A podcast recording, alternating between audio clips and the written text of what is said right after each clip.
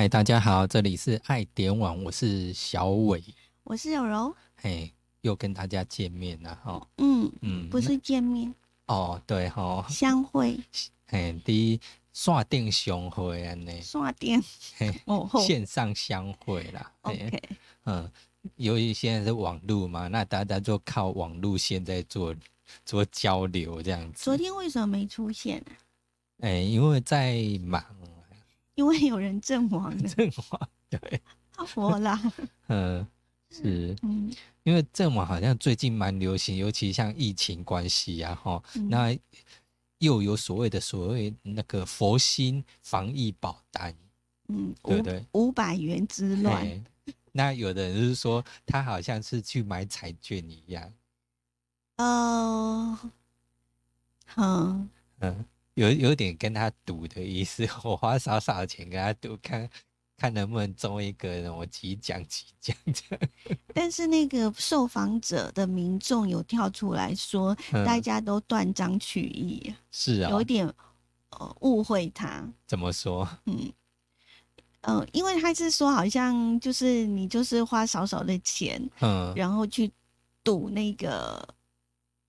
那个十万块之类的，对，嗯。嗯，但是他那时候他说他的想法不是这样子，哦，嗯嗯嗯，但是不管如何啊，反正这张保单呢，已经在二十五号的下午五点已经停卖了，对，嗯，来了解一下，根据提供疫情即时数据的网站有说，全球的新冠肺炎的确诊人数呢，已经突破了一亿人。大约在两周内呢，就增加了大约有一千万个病例。嗯，新冠死亡病例则是超过了两百一十四万人。哦，那相当多的人。对，根据报道呢。从去年的十一月九号，全球的确诊数突破五千万例以来呢，大约每十五天就会增加一百万例，这是非常高的哈。那美国确诊病例跟死亡人数呢，都居于世界之冠，确诊的数量是两千五百万例，死亡人数超过了四十三点一万人。嗯，也就是为什么大家会这几天都去抢所谓的防疫保单这件事情？对，尤其二二十五号之前，然后几乎你去邮局有没有？几乎看到在排队的都是那个 保险业务经纪人。二十二号跟二十三号这段时间呢，嗯，本来呢。保险公司是想说他们会继续卖的，嗯，结果没有想到在二十二号左右，他们宣布要停卖。对啊，因为我之前我记得是看到说，哎，有这个所谓的呃防疫那个佛心的这个保单，嗯，然后一开始的时候，人家说他会停卖，可是他又跳出来说，哎，我们决定继续卖，可是后来发现说应该是。又因为疫情的关系，那大家开始恐慌紧张啦。那每个人都觉得说：“诶，我一定至少要买一张。”尤其你又住在那种都会区的人，有没有？嗯，比较靠近桃园那一带的人，又又觉得说他更需要这样。嗯，为什么这张保单会造成大家的一个抢购呢？嗯，嗯，是因为他。就花少少钱，就只要隔离，只要收到那个卫生局啊，或中央疾病呃管制署的那个通知，有隔离单的话，就可以理赔。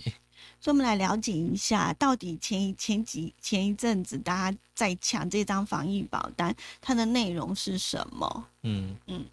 那而且呢，这张保单其实这一家呃保险公司。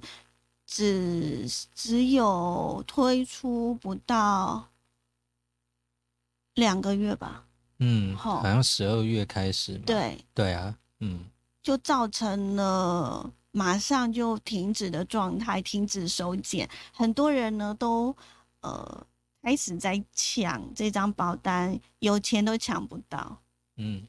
因为第一个，那个就算保险呃经纪人他们愿意想多接也没办法，因为他太累了。对，所以我就是去帮忙，所以昨天就没办法做节目，因为已经整个通对啊，通宵哦，等一些处理资料。可能哦，这样依你说，你去帮忙到哦，整个超过十十二到十五个小时有，对呀，嗯嗯，辛苦了。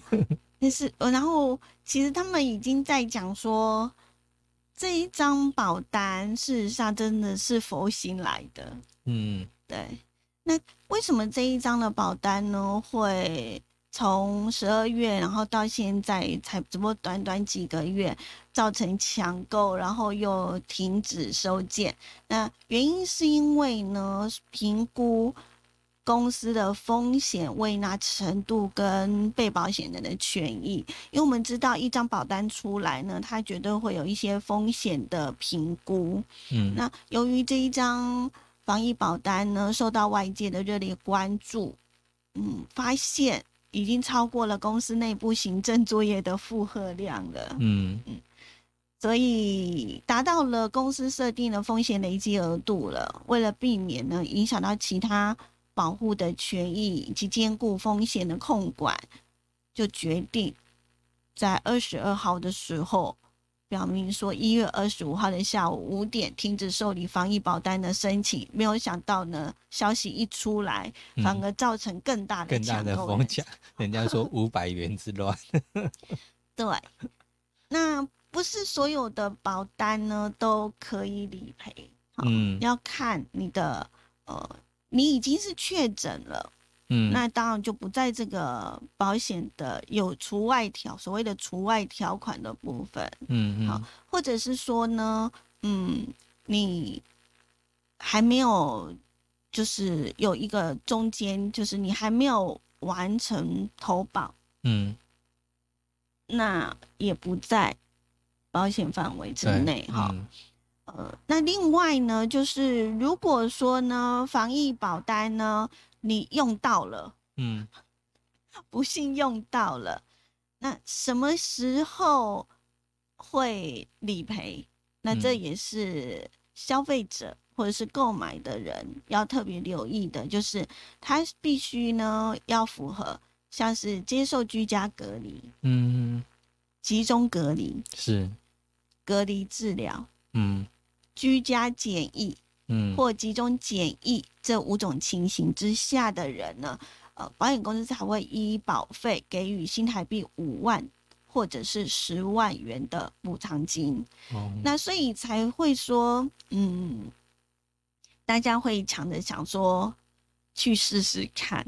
嗯嗯嗯，我是觉得保险它是一个保障，当然没有人会会想要去用到它。对啦。保保单就是买一个安心。那如果是，当然是希望都不要卖度掉啊。真的啊，我们平常在规划保险的时候也是如此啊，对不对？总不可能买一个癌症险，然后希望自己得癌症是啊，对啊。那我觉得这防疫保单也是如此了。是，对，只是说因为它，嗯。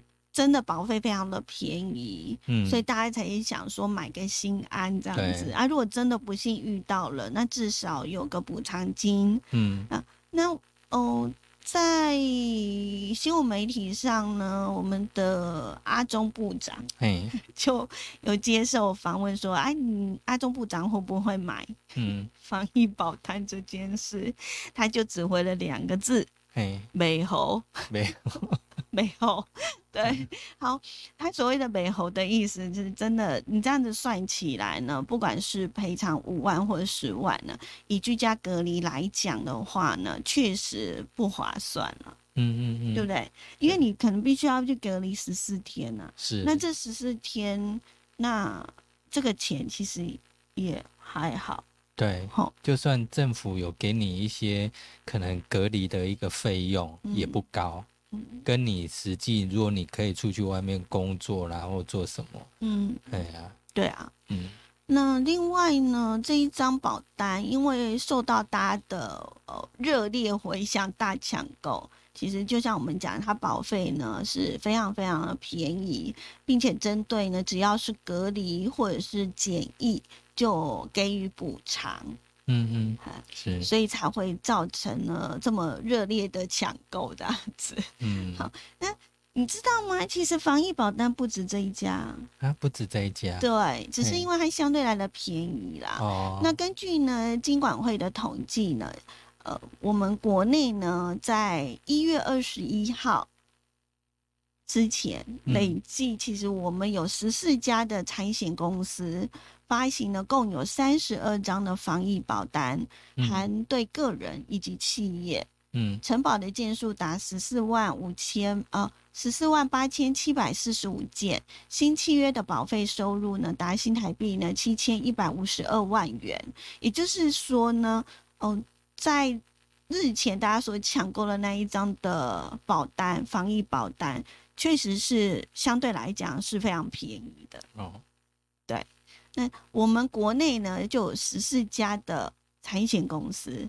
也有防疫保单，嗯嗯，就是针对这一次的新冠那个肺炎，然后它有相关的一个保单，那但是就是相对人家比较起来，认为这这一张可能投投资报酬率比较高嘛，还是便宜？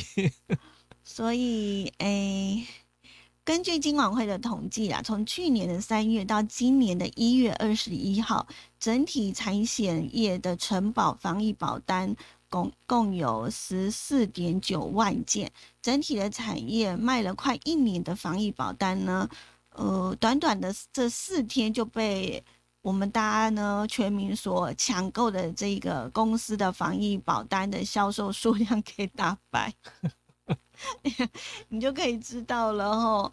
好，那呃，资深的财险专家说，保险其实讲究就是所谓的大数法则啦。嗯，要看两个关键数字，首先是来自于呢桃园的件数多不多，其次是呢不桃事件需要居家隔离五千多人，收到隔离通知书之前投保的多不多？那如果上述的两项的数字占的比率高，那当然，这家公司呢就会有保费收入低于理赔支出的压力。嗯，对，就是说，其实如果假设我们假设就是以这这一次五千人被发通知隔隔离嘛，居家隔离，如果他们事前已经先买的话，去年年底已经先买的话，那他这一次就可以获获得理赔。对，那如果他们获得通知才赶快联络那个保险经纪人要买的话，已经来不及了。对，但是不，它是除排除外条除外的，对，嗯。所以，呃，他们其实保险公司接受了，呃，我们就是有他们有在讲说，那到底卖了多少张出去？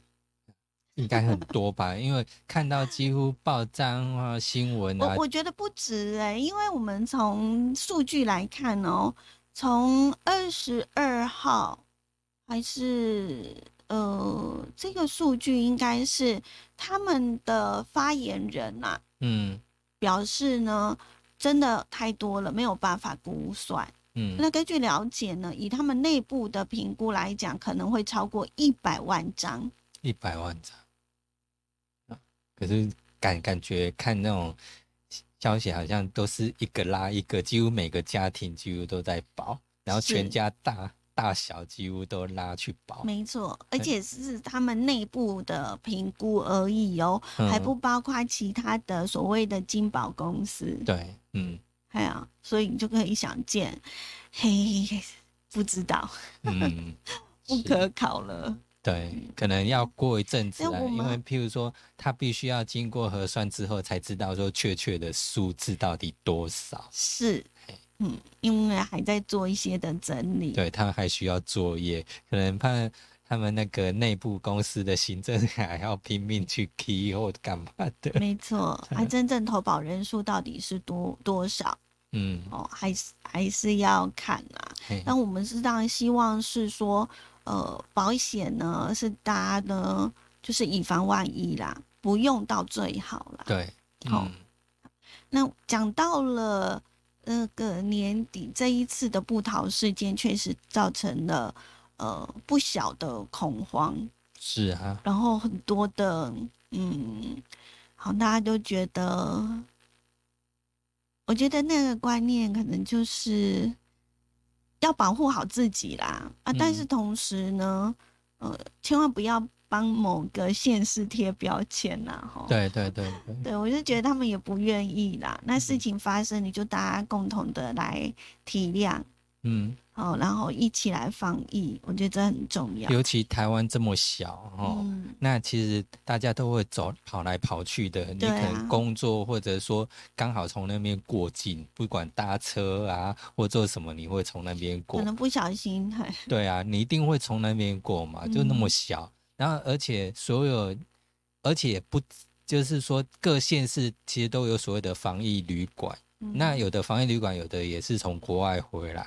那你国外回来，你不可能说哦，我全部都封锁，从国外或者从桃园那边来都封锁，不让他进来。所以变成说，只要每个人做好自己的保护措施，戴口罩、勤洗手，哦，那这样才是最重要的。你去防人很难防啊，因为他脸上不会写说我现在身上有病毒 或怎么样子，对啊。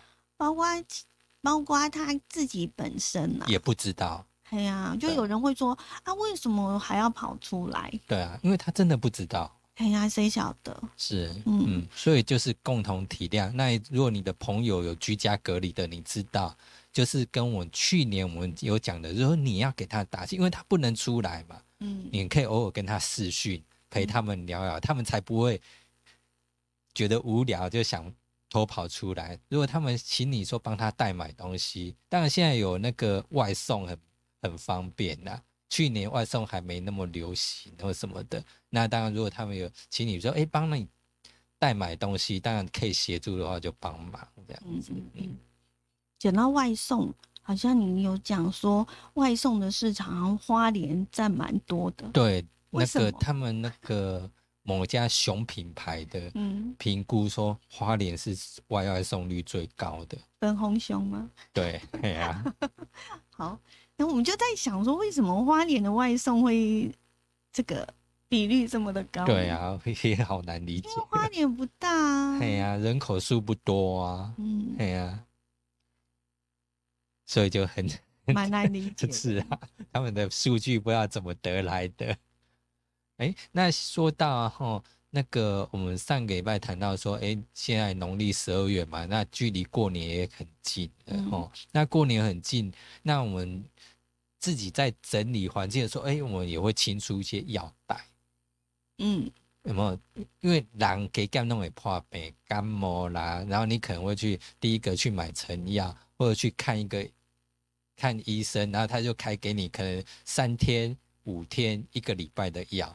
但是呢，可能我们吃的症状不会那么严重，可能吃吃一天啊，或吃三天就吃，哎，症状没有了。那你可能就药就停了，你就不会再吃了嘛？想讲哎，我个好啊，我个脚会送啥？或者是一般家庭都会有一些家庭的常备用药，嗯，那这些的药品呢，也会呃，就是吃到后来摆放了就过期，对，也一定会有啊，什么药膏啊，或者是一些呃药品，对，嗯。然后那些药有些是没有打开的，就是说有的是有那种铝箔的包着，那你不要以为包着就觉得觉得哎好像很安全，还可以拿来吃，不行哦，它只要过期就不能放。还有你摆放的地方，如果会日晒潮湿的地方也是不 OK。那药品也会变质。对，嗯，那有的人如果说你过期你来吃，可能会引发更严重的副作用出来。所以在年终大扫除的时候，我们发现呢，有很多呃一些不管是收纳或者是清洁，然后包括呢清出了一堆的药品，怎么办？对啊，嗯，那我们今天就是针对上个礼拜我们讲的大扫除，然后延续大扫除里面就看到诶很多药。你知道我们国人呢一年丢掉了五亿颗的药品，很吓人呢。五亿，哎呀，所以我们健保等 等于说五亿颗的药，然后你看那个药价，好，都送给药厂了。所以你可以知道，年终大好处面对了一大堆的药品呢，怎么处理，应该是每一家每一户都会碰到的一个问题。那根据呢，二零一九年消费者文教基金会所公布的一项调查显示呢，我们国人每年丢弃的药品将近五亿颗。如果说我们都直接把它呢丢到了垃圾桶或者是冲马桶，这样不仅浪费了健保的资源，也会造成环境的污染。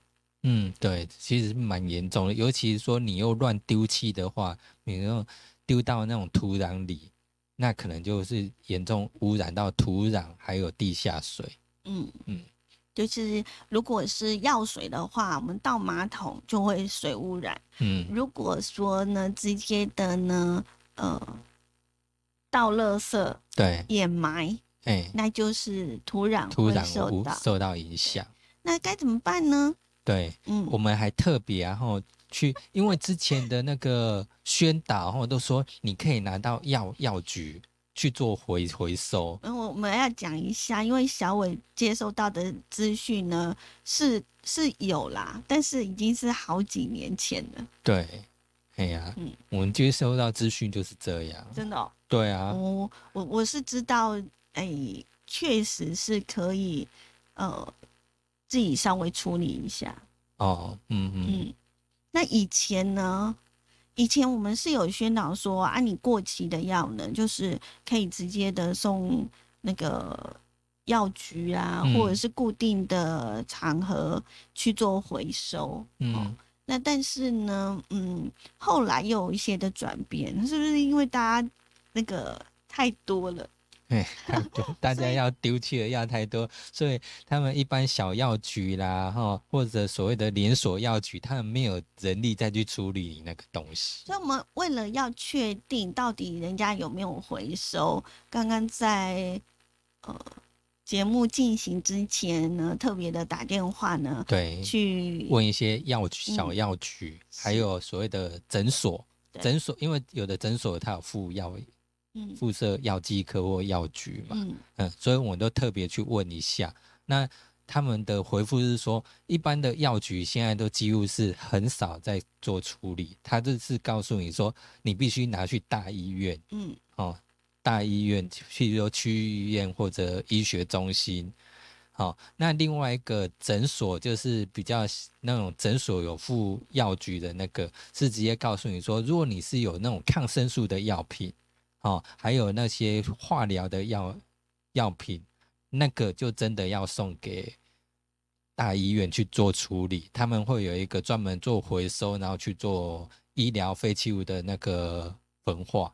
哦，那如果是一般的常用药品，譬如说只是简单的感冒药或者一些小那个药品的话，哈，就是你可以私下处理，你自己处理，然后处理的方法我们等一下就会讲。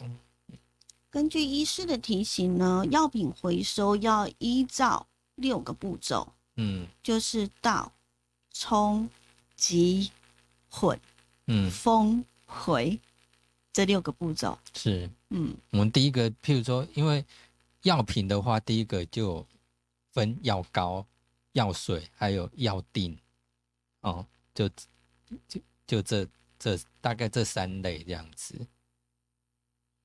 好，所以我们来讲一下呢，到底呢，呃，面对过期的药品该怎么办？哈，药一旦过期，就算你没有拆封，要丢掉，也要丢掉。对。那在正常的保存之下呢，像是口服药或药膏，一般呢可存三到六个月而已哦。嗯。而眼药水跟口服液最多也仅保存一个月。嗯。如果说我们的药品出现了这个颜色变化，有异味，也不要继续吃。是，嗯嗯。好，那我们再来讲一下呢，这个药该怎么办呢？丢垃圾桶吗？或者是冲马桶？其实这都是 NG 的行为。对你不能直接丢。嗯嗯。尤其是年终大扫除的时候呢，可能我们会面对的一大堆的药。嗯。对，那这数量之大怎么办呢？是。就是呢。呃，院方的人员是说，我们要把剩余的药物一并的呢放入夹链袋当中。那也呃，这个废弃的药丸呢，也是要放进夹链袋。对，你不能连铝箔包装一起丢，你要把它剥出来，每一颗药锭你要把它剥出来，然后装到夹链袋里面。然后，譬如说，你可以加水，然后把它泡过，或者加一些咖啡渣去混合，让它水不会那么多，让它吸附啦。就是说，你把它泡一点水之后。然后再把它塞一些，比如说咖啡渣啦、茶叶啦，或者那个你的卫生纸啊，把它丢进去，让它吸水这样子。所以这个要好好的处理啊，免得造成环境的危害。嗯嗯。好，那我们来讲一下哈，这个不用的或者是过期的药品的处理观念跟原则。我们刚刚有提到过了，常备用药、一般用药是可以自行来处理的，除了化疗或者是管制的药品，好，这些好。那民众家里头的固体的废弃药品，像是那个呃药锭啊，或者是胶囊药品啊，它其实是不鼓励民众将药品拿到居家附近的。废弃药品检收站或者是药局回收外，嗯，这会造成呢回收单位二次污染及困扰，所以我们也可能要自己呢先处理掉哈。嗯好，那怎么处理？我们可以呢将药品跟外包装，嗯，要把它分开来。那外包装需要回收，当然我们知道说药袋上面有一些个人的资讯。对，好都会打，所以记得，好，它也是我们的个资哦。对你不要把它剪掉。对，不是剪掉，就是要把它涂黑，让人家看不清楚。是。那药品呢，倒入夹链袋或者是呢可封口的塑胶袋。然后放在我们的家中的垃圾桶，随着垃圾车丢弃。嗯，那目前我们国内的焚化炉呢，大多都是经过高温燃烧之后，可以将药品完全处理，并减少二次环境污染的。我们刚刚有提到过，就是有关于呢，呃，为什么我们可以把它丢到那个家电，就是可以把它丢到嗯，回收车。嗯嗯。因为呢，根据我们的那个焚化炉，它的一个热度哦，嗯，就是呃，依我们的嗯整个的焚化炉的热度好像是呃一千。一千零五十度左右，就是最高温呐。嗯嗯。那所以对于药品，我们丢进去当垃圾来做焚烧，嗯，呃是 OK 的。哦。可是有一些的药品呢，像是特殊的用药，它必须要高温达一千两百度，所以它没有办法处理。这也就是为什么说一些特殊的用药，像呃抗癌药或者是一些抗生素的药，嗯，这些可能就是要经过。我们的这个相关的单位好来做处理，这样子好。那我们再来呃讲一下，就是呢，嗯，糖浆跟药水是这个也是我们要把呢里面的水呃药水或糖浆倒入呢夹链袋或塑胶袋里头。那另外我们的也可以呢放一些可以吸附药水的物质，像是那个。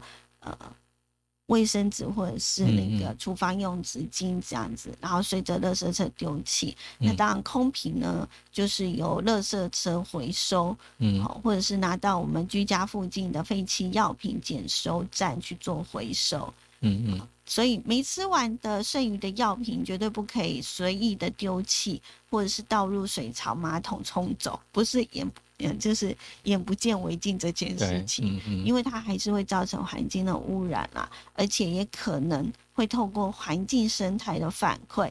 危害到我们人体的健康。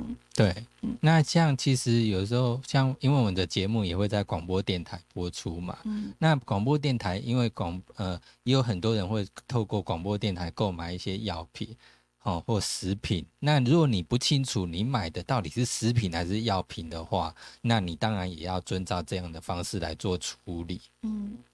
那提提到过了，像是有关于化疗药品以及管制药品，因为它的药物呢含有剧毒，所以建议呢必须要有专业的药事人员来协助处理哈。那另外环保局也有说明，回收药物随着垃圾车丢弃之前，一定要先做好垃圾分类，这样才能够真正的能做到共同的维护。嗯，那另外当然我们。刚刚一直讲说，我们一年就吃了五亿颗嘛，浪费。没吃的，没吃的嘛，就浪费的嘛，哦，浪费了五亿颗，所以变成说，你自己觉得说，你譬如说你去看医生，那我们就可以评估，或者说譬如说像之前我去拿药，可能去看病，那看病的时候可能第一次他开给我，但是可能。之后再去的时候，我跟他讲说：“哎，我可能只需要擦药的药膏，就我不需要吃药，就直接跟他讲说我药不需要了，但是我我只要拿药膏就好。那你这就比较不会去浪费掉这样子。”嗯。我觉得这是可以供医师做参考的。对，你可以跟医生讲说，你到底需不需要吃因为通常我们在刚开始人不舒服去看医生，那我们会拿一些的药回来。嗯，那这一些的药呢，呃，通常也许你可能忘了，或者是呢忘记吃啊，或者是你觉得哎，我好像比较好，可以不用吃，你可能会自行停药。反正自己家里头还会有药。或者是说呢，呃，你第一次去的时候呢，可能有给药膏啊，哦，那药吃完了，然后医师就可能会叫你在三天之内回诊，那一定会剩余一些什么，呃，药膏可能会剩，好，或者是什么会多，嗯，那你在回诊的时候，你也可以告诉医生说，哎，我家里还有，对，还有剩，这样子我们就比较不会有太多的。呃，多出来的这一些的药，对，千万不能认为说，反正也一样是，譬如说付这个鉴保费或挂号费，然后反正不拿，不呃不拿白不拿，不能这样想哦。对，对，还还是要。嗯，就是这些的医疗资源啊，还是对要珍惜啦。嗯啊，对，如果真的是自己手边还有药哈，就是像我们讲的那种情形，就是你在回诊的过程当中呢，你还有一些的药没有吃完，那。呃，因为它那个距离很短，没有所谓的过期的问题啦，嗯，所以要呃主动的告诉医师说，你家里头其实还有啊，比如说药膏或者什么的。那如果这样子的话，那你可能就是可以跟医师讲，比如说哦，我有时候会，医生可能会付一些什么呃发烧，嗯，哦退烧药。那退烧药呢，医师就会告诉你说。呃，你发烧了才要吃，嗯，好，那你这一次呢，在三天之内呢，你绝对可能那个退烧药你就没有吃，那下一次医师再开给你的时候，你就会提醒他说，我前前三天你开给我的那个退烧药我没有用到，所以这一次就可以不用不用开，对，好，那因为那个还是可以，还是在有效期限之内。嗯，是，这我觉得是可以在刚开始在拿药或者是医师在开药单的时候，你可以呢做一个嗯提醒啊，告诉医师这样子，嗯嗯嗯，这样子也许就可以减少很多很多的资源的医药的浪费。对，嗯，好，这就是我们今天要跟大家分享的，希望。大家都可以今年康康、平平安安。是，嗯，那我们下回再会喽，拜拜，拜拜。